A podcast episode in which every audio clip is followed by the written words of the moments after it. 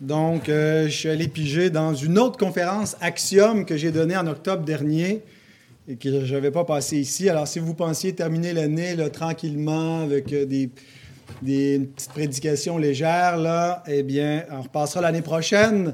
Euh, donc, j'espère que la veille, les, fêtes n'ont pas été trop lourdes parce qu'on va se plonger dans des considérations plus lourdes ce matin. Non, en fait, on va essayer d'adapter ça, que ça soit pas trop, pas trop pénible, mais c'est un message qui avait été apporté dans le cadre d'une conférence théologique euh, qui avait pour titre Sommes-nous réellement libres? Alors, c'est toute la question du libre arbitre, euh, d'un Dieu qui est souverain, et on m'avait assigné la question de comment, euh, dans cette doctrine d'un Dieu qui est souverain, euh, comment est-ce qu'on doit comprendre notre responsabilité pour faire des choix? Comment est-ce qu'on exerce notre, notre volonté? Comment est-ce qu'on fait la volonté de Dieu? Nous qui sommes euh, renouvelés par l'Esprit de Dieu, nous avons une intelligence renouvelée qui désire faire la volonté de Dieu. Eh bien, comment est-ce qu'on prend nos, nos décisions, on fait des choix? Euh, en faisant la volonté de Dieu dans cette perspective aussi de souveraineté divine et de liberté humaine. Euh, alors, je ne savais pas trop par quel bout prendre ça, et puis ben, je vous présente ça ce matin, comment euh, j'ai développé cette question, et j'espère que ces réflexions pourront vous être utiles. des fois, c'est intéressant, c'est utile de réfléchir un peu à la doctrine, à la théologie pour nous amener en pratique à vivre des vies qui reflètent davantage euh, une conformité à la parole de Dieu. Alors nous allons ouvrir cette parole dans Romains 12 et on va lire les deux premiers versets de, cette, de ce chapitre où l'apôtre Paul dit, Je vous exhorte donc, frères, par les compassions de Dieu, à offrir vos corps comme un sacrifice vivant, saint, agréable à Dieu, ce qui sera de votre part un culte raisonnable. Ne vous conformez pas au siècle présent, mais soyez transformés par le renouvellement de l'intelligence, afin que vous discerniez quelle est la volonté de Dieu, ce qui est bon, agréable et parfait. Je ne vous propose pas une exposition euh, complète de ces deux versets. En fait, je fais exactement ce que je condamne euh, dans, dans, une approche thématique, c'est-à-dire que j'utilise le texte juste comme un prétexte pour l'entrée en matière, mais enfin, on va essayer de respecter quand même, le, si ce n'est pas l'exposition de ce texte, l'exposition biblique de cette doctrine de la souveraineté de Dieu et de la liberté humaine. Et euh, donc, j'ai choisi ce verset comme euh, point de départ pour l'entrée en matière parce que été vraiment un verset que j'ai perçu de façon différente à certaines étapes de mon cheminement chrétien, euh, en ce qui a trait à faire la volonté de Dieu. Euh, quand je me suis converti au commencement et que je lisais ce que ça voulait dire ici, faire la volonté de Dieu, j'avais une compréhension assez différente de ce que j'ai compris plus tard, de ce que je comprends maintenant. Alors, ma compréhension a évolué au fil du temps et c'est un peu le plan que je vous suggère ce matin. Euh, je, pars de mon propre cheminement pour vous exposer euh, comment euh, ma compréhension de la liberté humaine et de la souveraineté de Dieu a évolué d'un stade où j'étais mystique, passer à un stade arminien. En fait, ce n'est pas nécessairement un changement de stade, mais je veux euh, développer un peu cette question-là d'une euh, compréhension arminienne de la volonté de Dieu. À un stade que j'ai appelé le cage stage, je vous dis, en dis pas plus pour l'instant, vous saurez plus tard de quoi il s'agit, et à euh, ce, que je, que je comprends maintenant à partir des Écritures de la volonté de Dieu et de notre relation en tant qu'homme libre avec un Dieu qui est souverain sur tout ce qu'on fait. Alors avant d'aller plus loin, demandons au Seigneur de bénir ce temps de réflexion et ce dernier, euh, dernier message pour l'année 2019. Seigneur, nous nous arrêtons pour reconnaître que tu es bien vivant au milieu de nous. Nous nous sommes réunis, pas juste entre nous, mais réunis pour t'adorer, pour te rendre un culte, comme chaque dimanche. Et nous te remercions parce que tu as été fidèle tout au long de cette année. nous pouvons avancer, Seigneur, vers une nouvelle année avec plein de, de confiance et d'assurance que tu demeures avec nous, avec ton Église. Et Seigneur, nous terminons cette année en ouvrant ta parole pour réfléchir à ta volonté. Seigneur, quelle est ta volonté et comment est-ce que nous pouvons faire ta volonté? Que Seigneur, ta parole nous éclaire, qu'elle nous aide à mieux comprendre notre relation avec toi, qu'elle nous aide à mieux comprendre, Seigneur, ce que les, les hommes qui ne connaissent pas Dieu ne comprennent pas et par conséquent, ils ne peuvent pas vivre selon ta volonté. Que tu nous éclaires, que tu nous réjouisses par ta parole parce qu'elle produit dans le cœur de tes enfants cette joie spirituelle que le monde ne peut pas nous voler non plus. Et Seigneur, euh, que ton nom soit donc glorifié au travers de ce message. Amen. Alors, peu de temps après ma conversion, euh, j'étais dans une quête de euh, vouloir connaître la volonté de Dieu. Euh, qu'est-ce que Dieu veut? Je voulais que Dieu se révèle à moi et j'avais un programme un peu mystique. J'avais déjà acheté mon équipement pour partir nomade avec une tente et puis mes espadrilles pour décrocher de la, vie normale en société et aller chercher la face de Dieu dans la prière et le jeûne et jusqu'à ce que Dieu se, se révèle à moi. J'étais influencé par des lectures que j'avais faites sur la façon que Dieu se révèle à nous. Et entre autres, un, des, de, un de mes premiers maîtres à penser, j'imagine que certains d'entre vous le connaissez, c'est Watchman Nee, euh, qui est un auteur euh, chinois, il me semble, qui, euh, qui, a écrit là, dans les, années 50-60 plusieurs ouvrages, certains fort utiles, mais avec une approche très piétiste. Et il m'avait influencé en particulier dans son livre sur l'homme spirituel, dans lequel l'auteur explique que euh, euh, Dieu communique avec notre esprit directement, mais notre esprit est souvent un peu euh, engourdi parce qu'il est empêché par la chair. qui est pas seulement notre corps, mais souvent notre corps est l'instrument de la chair, mais le péché qui nous empêche d'être réceptifs aux révélations de Dieu sur notre esprit qui viennent un peu comme des intuitions. Bien sûr qu'il y avait dans, cette approche-là un peu d'influence des, religions orientales où il faut comme libérer l'esprit. Et Watchman a une vision trichotomiste de l'homme. Un grand mot qui veut dire que l'homme serait divisé en trois parties. Il y a le corps, il y a l'âme et il y a l'esprit. Trois parties. Euh, l'orthodoxie chrétienne est plutôt dichotomiste, c'est-à-dire qu'on croit que l'homme est corps et esprit, et âme et esprit, c'est la même chose, c'est deux termes pour désigner la partie matérielle de l'âme. Mais donc, il faut libérer l'esprit pour pouvoir connaître la volonté de Dieu qui vient par des intuitions sur notre propre esprit. Et toute cette période, je comprenais que ce que Paul nous dit ici, hein, de renoncer au monde, euh, de ne pas se conformer au siècle présent, d'être transformé par le renouvellement de l'intelligence, c'était un processus graduel ou par euh, des efforts de piété, par euh, de l'ascétisme même, des privations, bien que on va devenir de plus en plus spirituel, de plus en plus sensible à l'esprit, que Dieu va me se révéler davantage à moi, et puis que si je n'avais pas ces révélations-là, ben, c'est parce que j'étais encore un enfant spirituellement, mais je devais devenir mature par ces exercices ascétiques.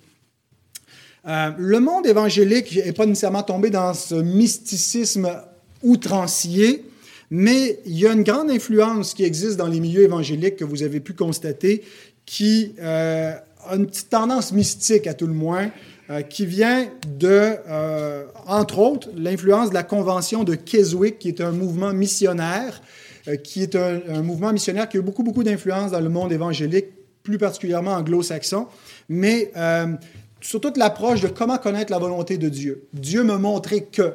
Et là, on sait subjectivement, sans que ça ait été écrit là, pour nous directement dans la Bible, mais que euh, par une intuition de l'Esprit, quelle est la volonté de Dieu, qu'est-ce qu'on doit faire aujourd'hui, Dieu nous a montré sa volonté.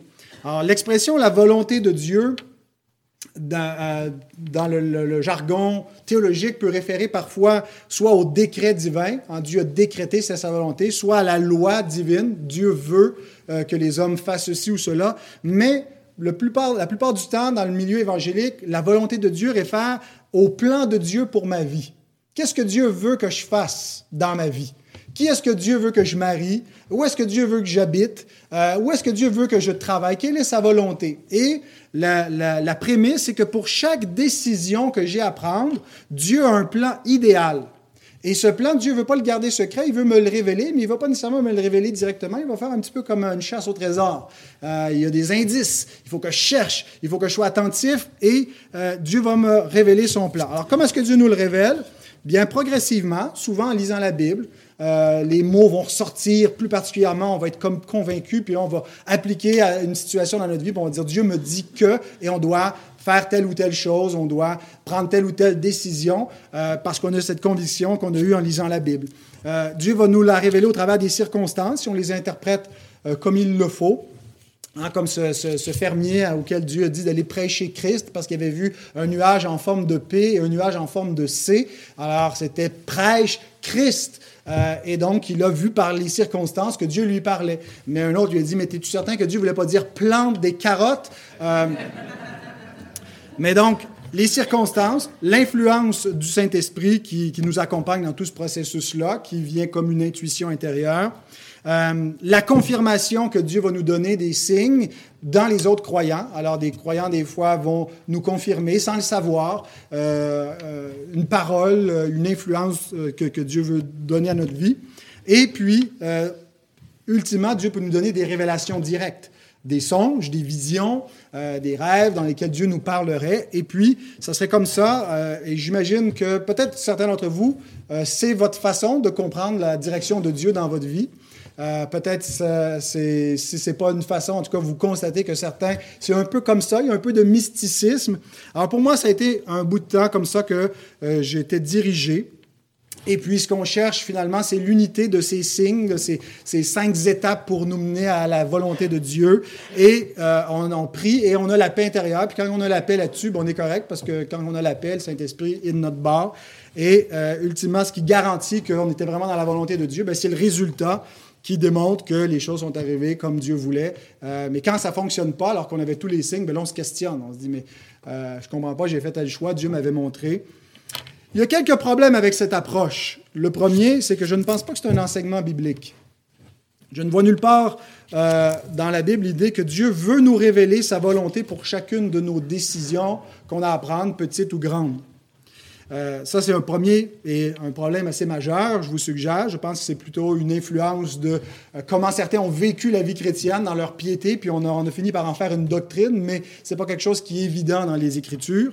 Euh, on voit Dieu, effectivement, parfois diriger des gens, mais ce n'est pas, pas à coup d'intuition. Hein. il leur envoie un ange, il leur envoie une révélation objective, puis ce n'est pas la norme. Ça arrive dans des moments spécifiques. Un autre problème, c'est qu'il y a une impossibilité pratique quand on veut suivre cohéremment cette décision-là pour toutes les décisions de notre vie, cette approche-là pour toutes les décisions, euh, qu'est-ce qu'on fait avec les décisions ordinaires de la vie, mais qui peuvent avoir un impact extraordinaire sur le cours de la vie? Euh, Dieu, euh, où ça s'arrête de demander la volonté de Dieu? Hein, ce matin, qu'est-ce que vous avez mangé pour déjeuner? Est-ce que Dieu voulait que vous mangiez ce que vous avez mangé pour déjeuner? Parce qu'il aurait pu avoir un résultat complètement différent selon la digestion que ça va produire et euh, le moment peut-être où vous allez aller à la selle et je ne sais pas ce qui aurait pu se passer, puis avec le cours naturel des événements, que ça aurait changé le cours de votre vie. Et des fois, on sait qu'un petit événement euh, qui peut paraître anodin, euh, insignifiant, peut avoir, être, être un point tournant de l'existence. Alors, pour chaque décision, est-ce qu'il faut chercher toujours la volonté de Dieu? Puis est-ce que comment est-ce qu'on va avoir la certitude à chaque fois qu'on fait la volonté de Dieu? Et ça peut devenir une obsession maladive qui nous, nous handicape et nous empêche d'avancer plutôt que nous amène à faire la volonté de Dieu. Et qu'est-ce qu'on fait avec les options équivalentes hein? quand euh, il y a deux choix qui semblent pas y avoir de, de, préférence? Alors on est, on est un peu comme cette âne qui est exactement au même, euh, au même point entre deux, deux points d'eau, puis incapable de faire de prendre une décision parce que les choix sont équivalents pour savoir s'il va aller à droite ou à gauche pour se rendre au point d'eau pour boire, puis finalement il finit par mourir de soif parce qu'il est incapable de faire un choix. Alors, souvent, le chrétien peut ressembler à ça quand il est devant des, des, des, des, situations où il n'arrive pas à se décider parce qu'il n'arrive pas à trouver la volonté de Dieu. Un autre problème, c'est l'effet de causalité. Parce que si Dieu a un plan idéal pour chacune des décisions que j'ai à prendre, ça implique que probablement que je n'aurai pas un score de 100% dans toutes les décisions que j'ai à prendre. Mais qu'est-ce qui arrive? pour euh, les décisions où je tombe en dehors de la volonté de Dieu? Alors, je suis plus dans le plan idéal de Dieu.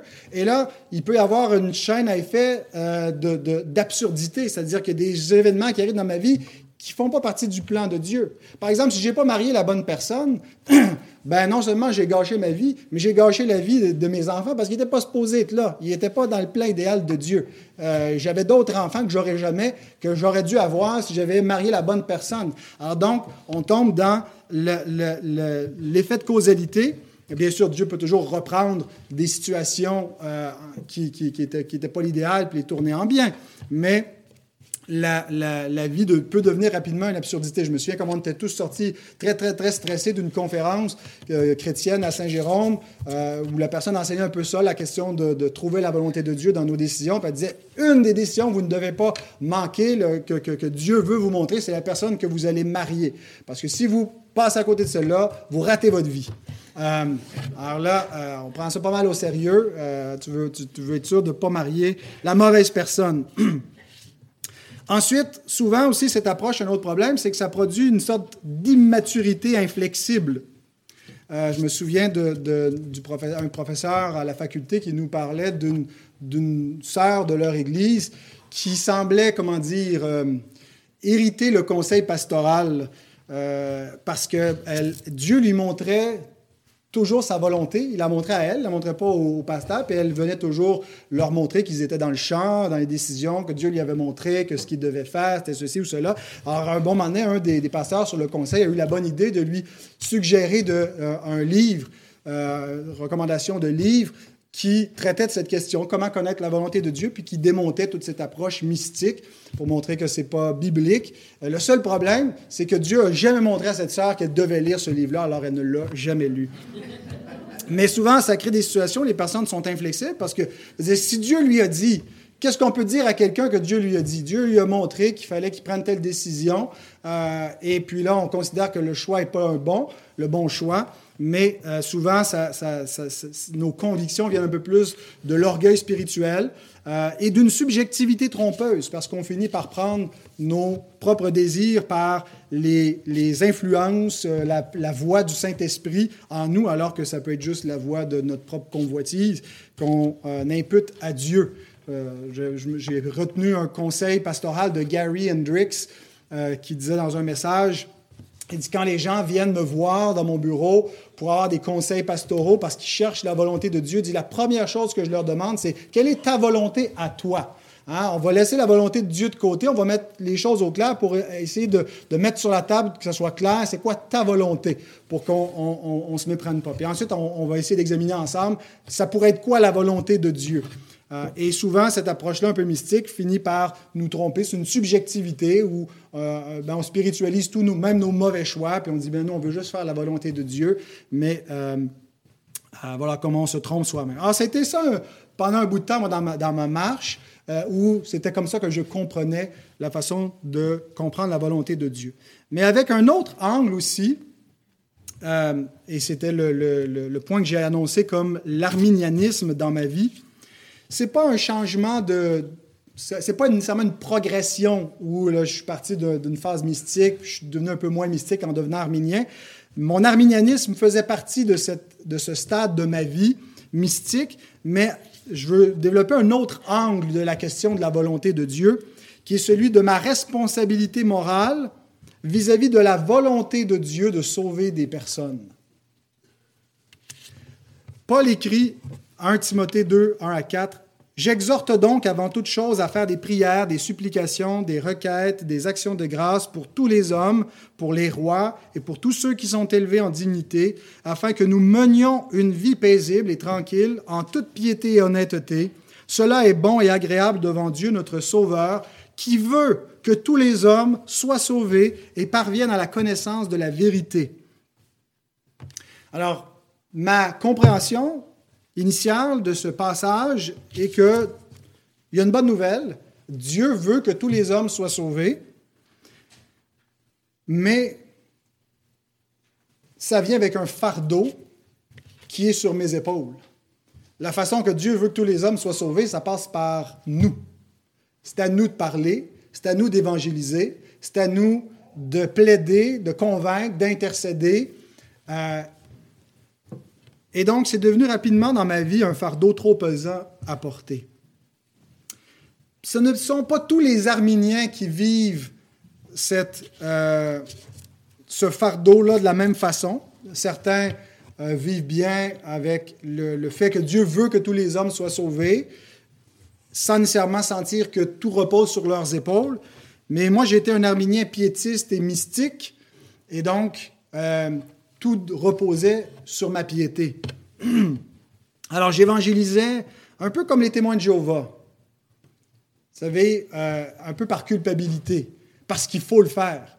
Euh, parce que si, sinon, euh, ben, Dieu va nous demander compte du sang des âmes qui vont périr. On est la sentinelle que Dieu envoie. Alors, ce n'est pas par élan de cœur avec, avec joie et amour, c'est par contrainte que je me sentais forcé d'évangéliser. Et là, où ça s'arrête? Parce que dans chaque circonstance, je me dis, la femme qui est à la caissière, qui, est à la caisse, que je vois, ou la personne qui est en ligne, qui attend avec moi, ben pourquoi est-ce que je ne lui parlerai pas du Seigneur? Et puis là, je me souviens de, des moments très, très forts où je lutte avec moi-même, je suis dans une salle d'attente, puis il y a quelqu'un qui est assis en face de moi, puis il n'y a personne qui parle, puis là, là l'intuition de l'esprit, parce que je suis mystique, me dit, lève-toi, va t'asseoir à côté, puis tu lui parles de Jésus maintenant.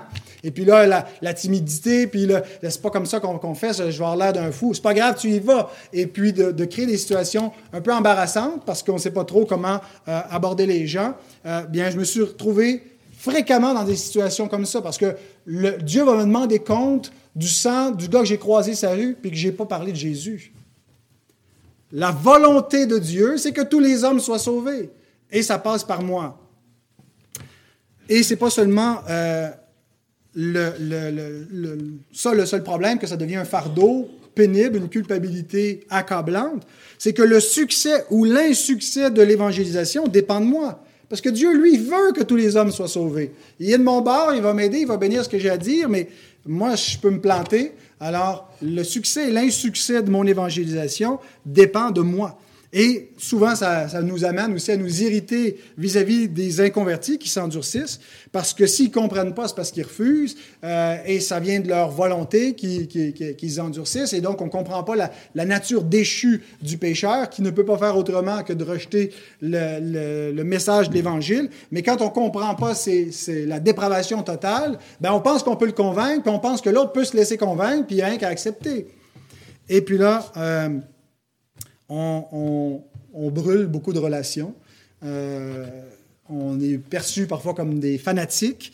Moi, je deviens de plus en plus comme un, Charles Finney, c'est-à-dire un vendeur. Je ne sais pas si vous avez lu Les Grands Réveils de Charles Finney, mais c'est maintenant, après l'opinion que j'ai de Charles Finney, plus ou moins un évangéliste, davantage un vendeur et un manipulateur évangélique pour euh, produire des réveils euh, de, de, foule comme il a été fait. Tout était dans l'approche, tout est dans la technique, tout est dans la façon de faire. Euh, et si on a la bonne technique, bien, ça va fonctionner.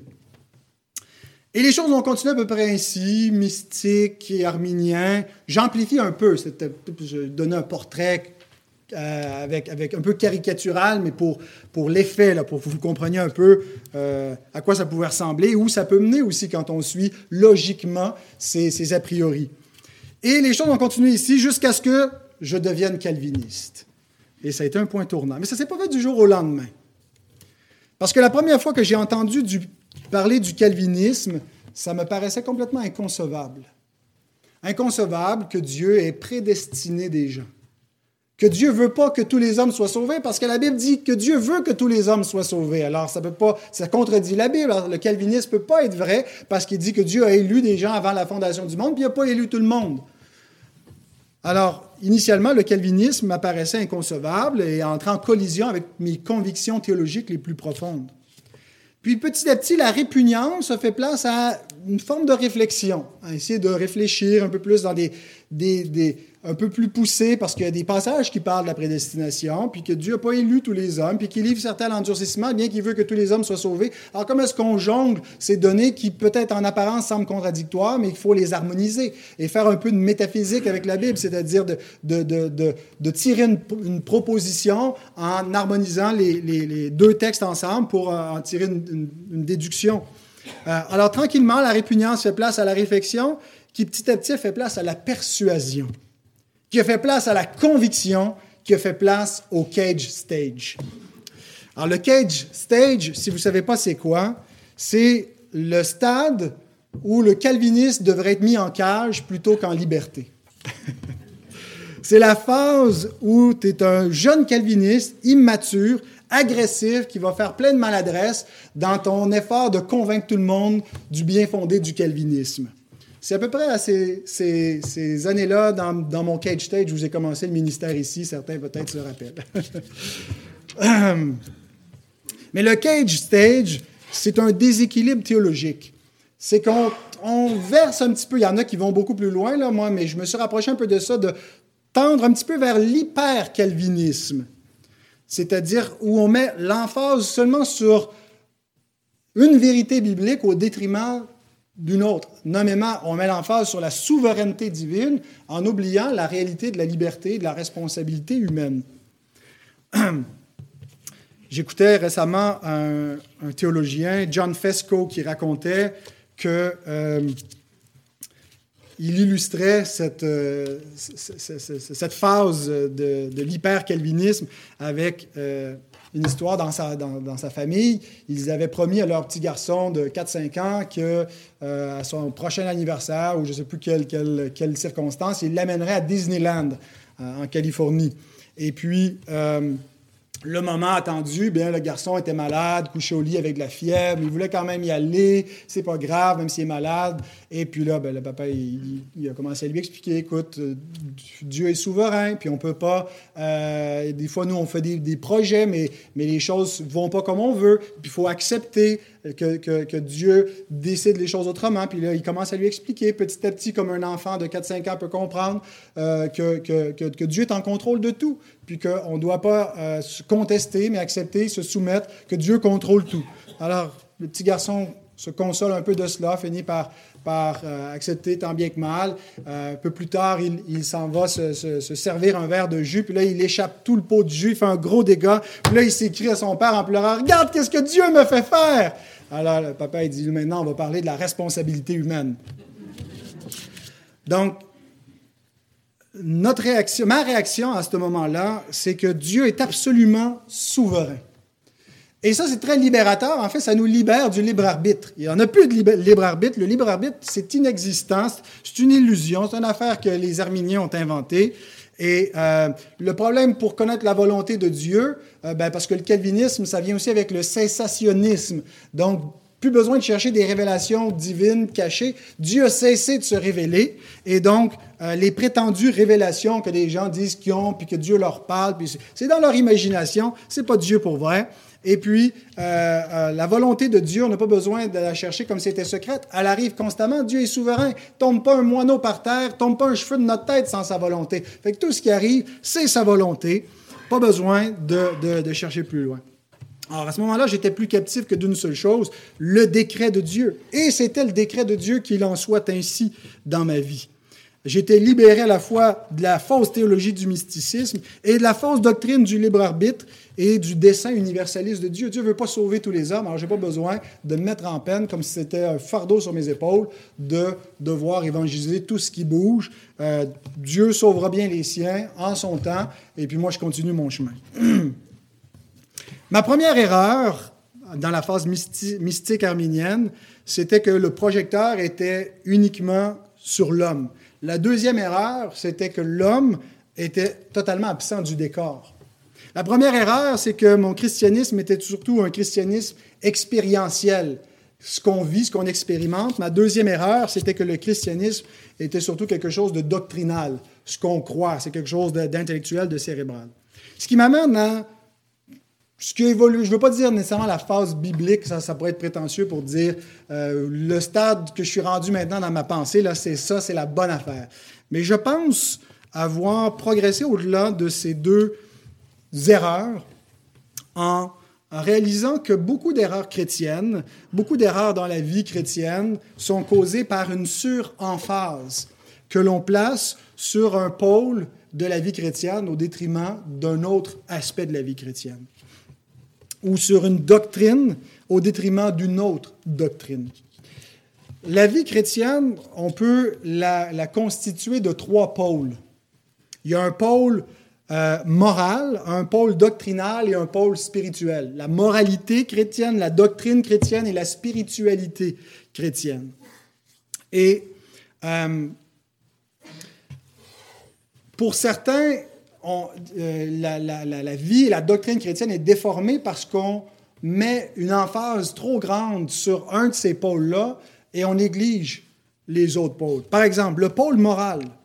Pour certains, la vie chrétienne se résume à la moralité, ce qu'on doit faire et ce qu'on ne doit pas faire, euh, à des règles de conduite, à l'honnêteté, à la pureté morale, la pureté sexuelle, euh, la pureté en parole.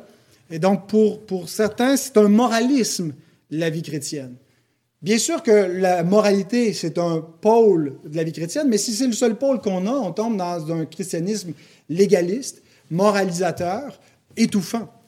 Mais si ce pôle-là est absent, et il est absent de la conception de certains chrétiens, ou en tout cas il est grandement négligé, on tombe dans un antinomisme, où la moralité, la façon de vivre, euh, les commandements de Dieu n'ont pas vraiment d'importance. Et on laisse ça de côté. Donc il y a vraiment un une place pour la moralité, mais qui doit être équilibrée par d'autres pôles. Par exemple, le pôle doctrinal. Le pôle doctrinal, pour certains, le christianisme, c'est toute une question de, de, confession de foi. Ça se résume à ça. C'est quoi les bons énoncés théologiques qu'on doit croire, et puis euh, la bonne doctrine, et c'est tout. Mais si c'est tout ce qu'on a, on a un christianisme qui n'est que théorique. Mais si on n'a pas euh, le pôle doctrinal, ben, on est euh, ouvert à l'hérésie. On a un christianisme qui est emporté à tout vent de doctrine, facilement trompé par des, enseignements qui viennent, qui ne sont pas appuyés sur Christ. Mais il y a aussi le pôle spirituel. Le pôle spirituel, euh, c'est d'expérimenter, de, de vivre une expérience spirituelle par la puissance de l'esprit. Certains mettent que l'emphase là. Et on a un christianisme mix, mystique qui n'est fait que d'expérience, que de, euh, euh, avec Dieu, d'une vie spirituelle, d'une vie de prière. Euh, mais d'autres négligent cet élément-là et puis ont une foi stérile, une foi où il n'y a pas vraiment de relation, de communion avec Dieu. Et ce que j'ai trouvé intéressant, c'est que, je ne sais pas si c'est moi qui fais euh, des connexions qui ne sont pas nécessairement bibliques, mais quand Jésus dit Je suis le chemin, la vérité et la vie, nul ne vient au Père que par moi, on retrouve les trois pôles de la vie chrétienne. Le chemin, c'est le chemin où on doit marcher, le pôle moral. La vérité, c'est ce qu'on doit croire, et la vie, c'est ce qu'on doit expérimenter. Et tout ça est centré sur Christ. Et c'est en Christ qu'on trouve cette harmonie hein, entre la moralité, entre la, doctrine et la spiritualité chrétienne. Euh, Ce n'est pas donc l'idée qu'il faut comme tout amoindrir. On vit à 100% chacun de ses pôles, mais pas en les isolant des autres aspects. Et généralement, les erreurs, les gens qui tombent dans le piétisme, qui tombent dans le mysticisme, qui tombent dans l'arminianisme ou l'hyper-calvinisme, vont suraccentuer un des pôles de la vie chrétienne. Le christianisme biblique nous présente cette espèce d'harmonie euh, entre ces trois pôles. Il n'y a pas de négligence, il n'y a pas de suremphase. Et le même équilibre doit être appliqué à la relation entre la souveraineté de Dieu et la liberté humaine. Ce qui nous amène à l'arminianisme d'un côté, c'est une suremphase sur le, libre arbitre. Ce qui nous amène à l'hyper-calvinisme de l'autre côté, c'est une suremphase sur la souveraineté de Dieu. Et dans les deux cas, on néglige un, aspect de la doctrine. Et euh, ce que l'Écriture nous montre, c'est un Dieu qui est totalement souverain et une créature qui est pourtant libre et responsable. Alors, comment est-ce qu'on articule cette, euh, ces, deux, ces deux réalités d'un Dieu souverain sur tout ce qui arrive et d'une créature libre et responsable? Comment est-ce qu'on articule finalement le déterminisme Dieu a tout déterminé, et la liberté? Est-ce que la liberté est une illusion? Parce que si on dit que Dieu a tout déterminé parce qu'il est souverain, ben, on a l'impression peut-être d'être libre, mais c'est juste une impression, c'est une illusion. Est-ce qu'on peut vraiment avoir une liberté en harmonie avec un déterminisme? Et, c'est une question qui est centrale, finalement, à tous ces débats théologiques qui séparent arminiens euh, et calvinistes. Et euh, ma compréhension aujourd'hui, c'est qu'il euh, y a une compatibilité entre le décret de Dieu, entre la souveraineté de Dieu et la liberté, la responsabilité de l'homme. En fait, il y a deux, il y a deux grandes positions qui, se, euh, qui statuent sur la relation entre souveraineté de Dieu, liberté humaine. Il y a l'incompatibilisme et il y a le compatibilisme. L'incompatibilisme dit c'est incompatible. Si Dieu est souverain, l'homme n'est pas libre. Si l'homme est libre, Dieu n'est pas souverain.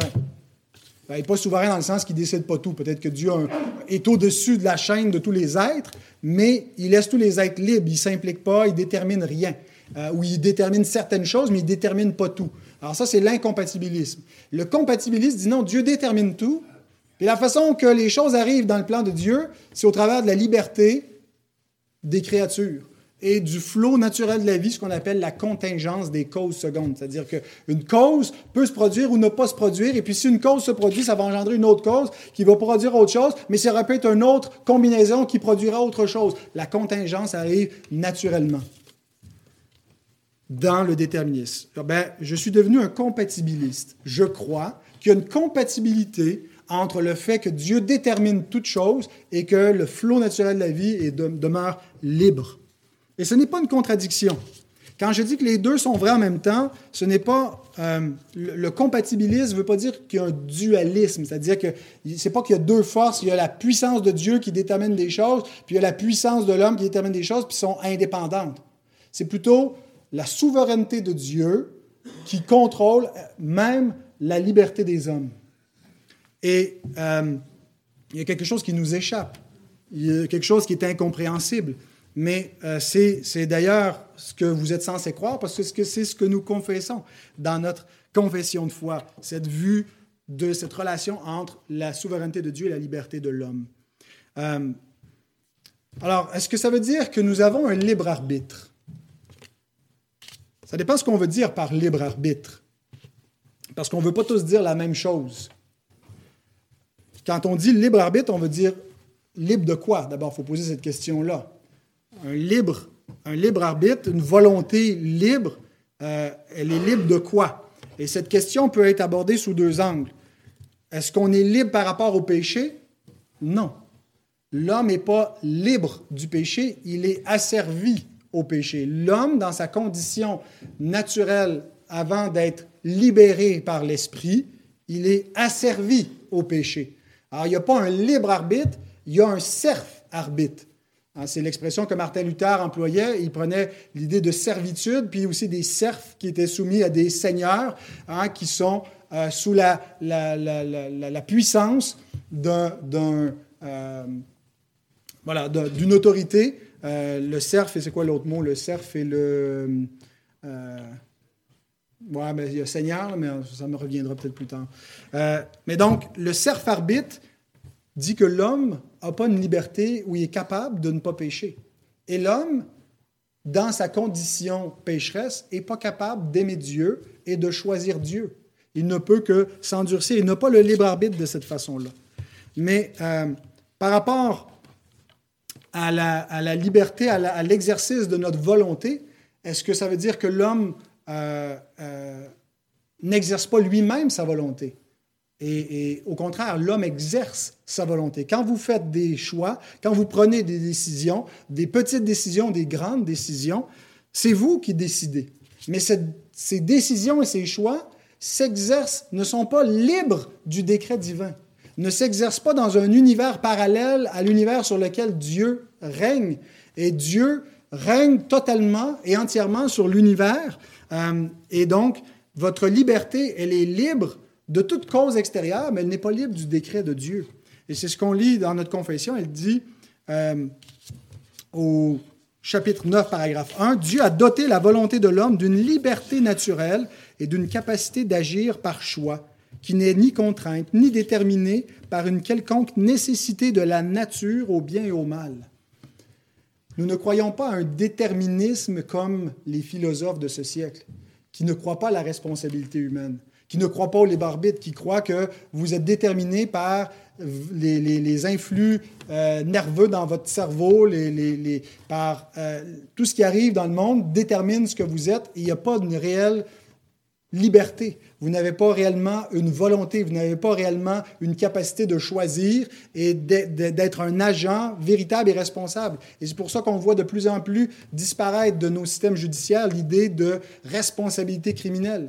Parce que pour avoir une compréhension dans un système judiciaire de la responsabilité criminelle, il faut avoir une, conception euh, juridique qui repose sur une conception judéo-chrétienne du droit, que l'homme est une créature responsable, qui est imputable, qui n'est pas déterminé par des choses naturelles. Mais regardez ici, ça nous parle qui n'est pas déterminé par une quelconque nécessité de la nature. Ça ne veut pas dire que Dieu n'a pas déterminé des choses, mais Dieu n'est pas euh, la nature, il est au-delà. Donc, l'homme est libre de toute nécessité de la nature, mais il n'est pas libre du décret divin. Alors, est-ce que ça signifie que nos libres choix sont décrétés par Dieu? C'est exactement ce que ça signifie. C'est exactement ce que je crois que l'Écriture enseigne. Vos libres choix pour lesquels vous êtes responsables et imputables et redevables ont été déterminés par Dieu. Mais ça ne fait pas de vous une marionnette. Est-ce que c'est une contradiction? Comment une chose peut être libre et déterminée à la fois? Si elle est libre, elle n'est pas déterminée. Si elle est déterminée, elle n'est pas libre. Ben, encore une fois, je fais intervenir notre confession de foi, et ça, c'est le, le, paragraphe qui le dit avec le plus de clarté, à mon avis. Le paragraphe, le chapitre 3, paragraphe 1, de toute éternité, Selon le conseil très sage et très saint de sa volonté, Dieu a décrété en lui-même, librement et immuablement, tout ce qui arrive, de manière cependant qu'il n'est pas l'auteur du péché, non plus qu'il n'a de communion avec quiconque à cet effet, sans faire violence à la volonté de sa créature, et sans que la liberté, la contingence ou les causes secondes soient exclues, mais qu'elles soient plutôt établies. Ce décret manifeste la sagesse de Dieu qui librement dispose de tout ce qui existe, de toute puissance et fidélité, pour l'accomplir. Vous méditerez ces paroles parce que chaque mot est choisi. Il y a quelque chose de, de parfait dans l'énoncé ici qui vient réunir toutes les données bibliques sur le décret de Dieu, la souveraineté complète de Dieu, qui ne fait pas tort à la volonté et la liberté de ses créatures, mais qui leur donne un fondement existentiel pour s'exécuter. Maintenant, vous dites, mais je ne comprends pas je n'arrive pas à comprendre que Dieu peut déterminer une chose et que je sois considéré quand même libre. Et, donc, on serait porté à faire comme, euh, l'homme qui est tenté de, contester avec Dieu. Dieu ne peut pas contester avec les inconvertis qui le rejettent parce que c'est Dieu qui a déterminé qu'il allait le rejeter. Et, Paul soulève cette question dans Romains 9, verset 20 et 21. Il dit Ô homme, toi plutôt, qui es-tu pour contester avec Dieu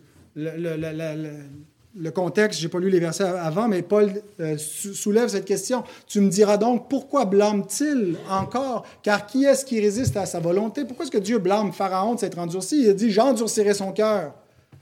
Et la réponse, c'est pourquoi tu contestes avec Dieu? Le vase d'argile dira-t-il à celui qui l'a formé, pourquoi m'as-tu fait ainsi? Le potier n'est-il pas maître de l'argile pour faire avec la même masse un vase d'honneur et un vase d'un usage vil?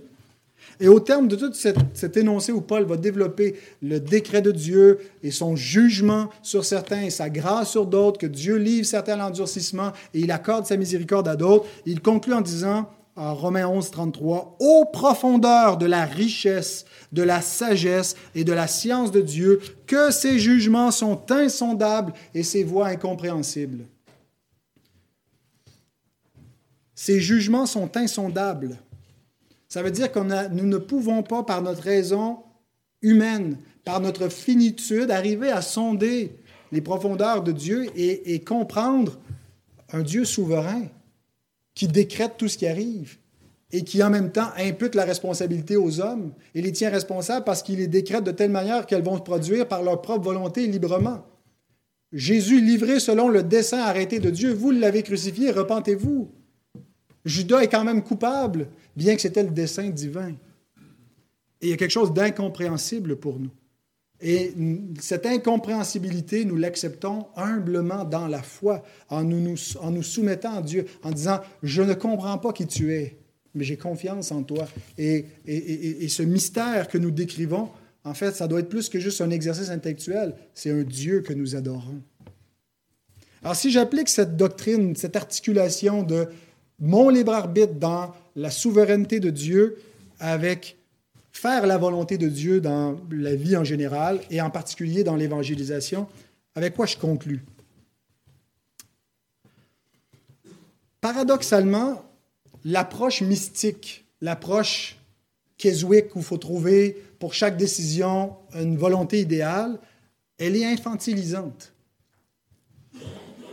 C'est un petit peu comme si, en élevant des enfants, on les gardait toujours dans l'enfance.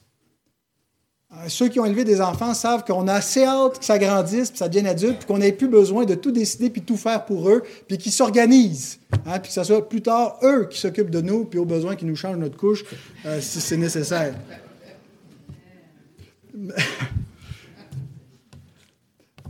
Mais l'idée que Quand nos enfants sont petits, on choisit tout pour eux. Ça va de soi. Ils sont petits, ils n'ont pas la maturité. Mais à mesure qu'ils grandissent, on essaie de leur donner des principes, de leur donner de la sagesse, de leur inculquer une bonne éducation pour qu'ils soient capables de décider par eux-mêmes, pas pour faire ce qui paraît bon à leurs propres yeux, c'est-à-dire en suivant les propres penchants de leur cœur, en étant capables même de renoncer à leurs propres mauvais désirs pour faire ce qui est bon, mais de le faire par eux-mêmes.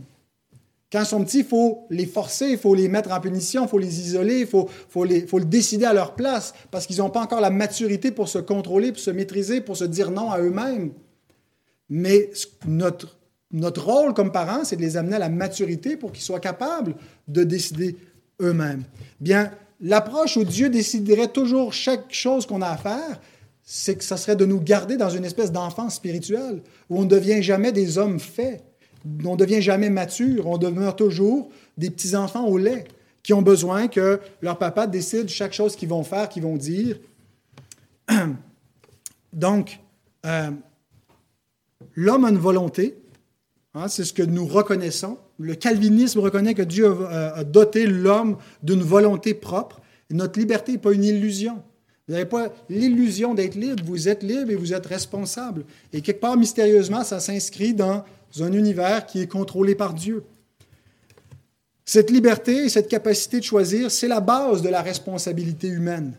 Vous ne pouvez pas blâmer Dieu ou blâmer le diable pour ce que vous faites. Vous êtes ultimement responsable. Il n'y a personne qui peut vous forcer si vous êtes celui qui va exercer votre propre volonté, votre propre euh, liberté. Et Dieu veut que l'homme exerce sa volonté librement. Il ne veut pas toujours lui dire ce qu'il doit choisir. Imaginez le, jardin d'Éden. Dieu a placé plein d'arbres. Et il dit à l'homme, tu peux manger de tout ce qu'il y a dans le jardin, mais pas cet arbre-là.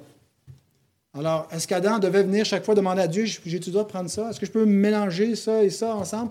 Adam, tu es libre. Fais ce que tu veux. Respecte les commandements que je t'ai donnés. Et à l'intérieur de ce cadre, une liberté. L'inconverti, lui, n'a pas cette liberté n'a pas la liberté du chrétien, parce qu'il est esclave. Mais le chrétien est un affranchi, et il est affranchi pas pour faire ce qu'il veut, mais pour faire ce que Dieu veut. Et c'est en ça que consiste véritablement la liberté chrétienne. Être affranchi pour faire la volonté morale de Dieu. Pas faire une volonté mystique cachée. Être affranchi pour faire le bien. Être affranchi de, de notre ancien maître le péché qui nous tyrannisait, qui nous empêchait de faire la volonté. La, Bible dit que celui qui est sous les désirs de la chair, la puissance du péché, est incapable de se soumettre à Dieu. La chair ne le peut même pas. Mais nous ne sommes plus sous l'empire de la chair et du péché. Jésus déclare dans Jean 8, 34 à 36, En vérité, en vérité, je vous le dis, leur répliqua Jésus, quiconque se livre au péché est esclave du péché. Or, l'esclave ne demeure pas toujours dans la maison, le Fils y demeure toujours. Si donc le Fils vous affranchit, vous serez réellement libre. Il y avait dans la maison de Dieu des esclaves. Jésus appelle les Juifs de son temps des esclaves. Il dit, vous avez beau être dans la maison de Dieu, vous n'êtes pas des fils, vous avez besoin d'être affranchis par le Fils de la maison. Ah, il compare avec, avec l'esclavage mais c'est l'esclavage du, péché dont Jésus parle ici. Et c'était notre condition. Nous sommes esclaves du péché jusqu'à ce que nous soyons affranchis. La liberté du chrétien, du chrétien la liberté chrétienne, c'est l'affranchissement du péché pour être renouvelé dans l'esprit pour pouvoir faire la volonté de Dieu. Et lorsque vient le temps d'exercer nos choix, notre volonté, comment est-ce qu'on fait la volonté de Dieu? Voici trois principes rapidement à appliquer pour faire la volonté de Dieu dans vos vies. Notre volonté doit s'exercer à l'intérieur de la volonté révélée de Dieu, la Bible. Vous avez la volonté morale de Dieu, ses commandements. Vous savez le plan de Dieu et vous étudiez la Bible pour connaître ce que Dieu veut. Pas nécessairement connaître chaque petite décision, le plan idéal de Dieu pour votre vie personnelle, mais le, cadre moral dans lequel vous devez vivre. Dieu vous donne un cadre. Et c'est la Bible qui euh, est ce cadre-là, et donc votre volonté doit s'exercer à l'intérieur de la volonté révélée de Dieu. Deuxième principe, pour les décisions non commandées. Dieu nous commande des choses, hein. on n'a pas besoin de chercher euh, une volonté cachée de Dieu. Euh, tenons-nous-en à la volonté révélée, on va déjà en avoir suffisamment pour euh, plein notre avec ça. Mais pour les décisions que Dieu n'a rien commandé de, spécifique, Dieu nous donne la liberté et la, la responsabilité de choisir nous-mêmes en exerçant la sagesse chrétienne, en demandant conseil, en regardant les circonstances, en tenant compte des principes chrétiens comme l'amour, mais deux, trois, quatre choix peuvent être acceptable et approuvé de Dieu pour l'emploi, même pour la personne qu'on devrait marier. Je ne veux pas dire qu'il y en a deux, trois, quatre euh, qui, s'offriraient à nous, mais ce que je veux dire, c'est qu'il n'y a pas une seule personne sur la terre que vous pouvez marier sans quoi votre vie est capote. Des candidats et candidates qui rencontrent les standards bibliques sont des d'éventuels choix possibles euh, à choisir dans la sagesse de Dieu en tenant compte de ce qu'on est, de ce que la personne est et, des injonctions euh, bibliques. Donc, pour les décisions non commandées, Dieu nous donne la liberté, mais il y a quelque chose d'extraordinaire. Vous avez cette liberté, cette responsabilité, et Dieu vous approuve dans la mesure où vous exercez vos choix dans sa volonté morale. Et troisièmement, lorsque nous avons choisi ce qui nous paraît juste et ce qui nous paraît sage, nous devons faire confiance à la souveraineté de Dieu pour le reste et dire, si Dieu le veut, nous vivrons et nous ferons ceci ou cela. On ne devient pas des, demi-dieux parce qu'on a une volonté. On exerce notre volonté sous la sienne, sachant qu'il est souverain et qu'il peut ouvrir ou fermer les portes à sa guise. Et on fait nos projets, on prend nos décisions en tenant compte de, de tout le conseil de Dieu et de la sagesse chrétienne, puis à la fin, on s'en remet à sa souveraineté. Alors, ça s'applique pour les petites décisions comme les grandes décisions. Et c'est une approche qui, à mon avis, est très euh, libératrice et responsabilisante. Ça ne fait pas juste nous libérer puis ça devient l'anarchie, ça nous responsabilise.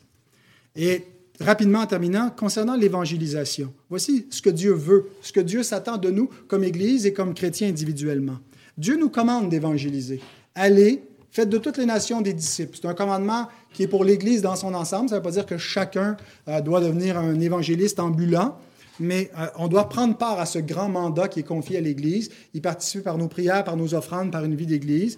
Et, si on peut, euh, en ouvrant la bouche, Dieu commande à tous les hommes de se repentir et de croire en Christ. Est-ce que Dieu veut que tous les hommes soient sauvés de la même façon que Dieu veut que tous les hommes aiment leur prochain, aiment Dieu? C'est la volonté morale de Dieu. Dieu annonce à tous les hommes qu'ils aient à se repentir. C'est, on, a une certitude quand on dit aux hommes que Dieu les appelle à se repentir, qu'on ne se trompe pas. On ne sait pas si Dieu va les appeler efficacement à la repentance en leur donnant son Saint-Esprit pour qu'ils croient à l'Évangile.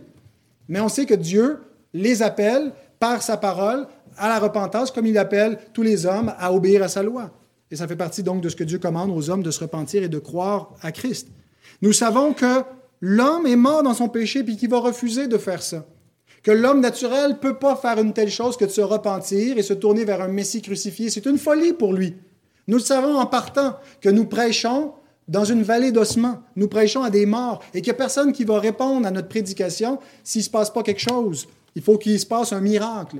On n'a pas besoin de produire une manipulation, de faire des stepettes en avant pour attirer les inconvertis en disant ils vont trouver ça cool, l'Église, puis ils vont venir, puis ils vont tranquillement se convertir à Dieu. On a juste besoin de prêcher la parole parce que c'est elle qui régénère. On a juste besoin de prêcher l'Évangile parce qu'il y a une puissance pour produire le salut des croyants, le salut de ceux que Dieu a élus avant la fondation du monde. 1 Corinthiens 18 1 Corinthiens 1, 18 à 21, car la prédication de la croix est une folie pour ceux qui périssent, mais pour nous qui sommes sauvés, elle est une puissance de Dieu. Car puisque le monde, avec sa sagesse, n'a point connu Dieu, il a plu à Dieu dans sa sagesse de sauver les croyants par la folie de la prédication.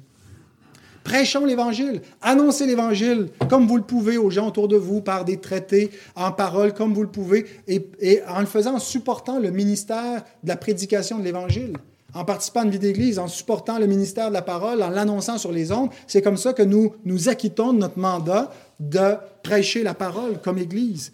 Alors prenons part à cela, chacun d'entre nous, sachant que la puissance n'est pas dans le semeur, mais dans la semence. Hein, vous vous souvenez quand M. Perron nous avait, je pense c'est son premier message qui avait dit ici, la puissance n'est pas dans, dans le semeur, mais dans la semence. Ça fait toute la différence de comprendre cette petite chose-là. Parce que si c'est dans le semeur, ça dépend de ma façon de semer. Mais si c'est dans la semence, toute la puissance est dans la semence et je dois m'assurer de semer la semence et, pas faire autre chose qui deviendrait une distraction. Parce qu'il y a un danger aujourd'hui de vouloir être plus sage et plus pertinent que la parole, de vouloir attirer les gens au 21e siècle. Ça ne plus, ça, l'Évangile. Bien, si nous croyons que la puissance est dans la semence, nous allons résister à cette tentation. Et comme pour la vie chrétienne, l'Écriture, elle est suffisante pour nous mener dans ce mandat d'évangélisation. 2 Corinthiens, je termine une dernière citation. 2 Corinthiens 2, 15 à 17. Nous sommes en effet pour Dieu le parfum de Christ, parmi ceux qui sont sauvés et parmi ceux qui périssent. Aux uns une odeur de mort donnant la mort, aux autres une odeur de vie donnant la vie. Et qui est suffisant pour ces choses? Car nous ne falsifions point la parole de Dieu, comme font plusieurs, mais c'est avec sincérité, mais c'est de la part de Dieu que nous en parlons en Christ devant Dieu. Alors voici maintenant comment je comprends mon rôle et ma part dans la vie chrétienne et dans le plan divin pour ce monde. je pensais faire 30 minutes avec ça. Je suis désolé, c'est un petit peu emballé.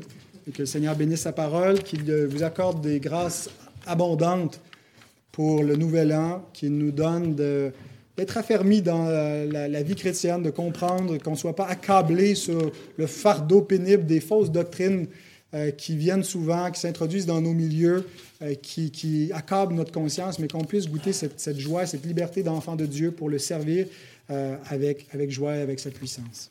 Amen.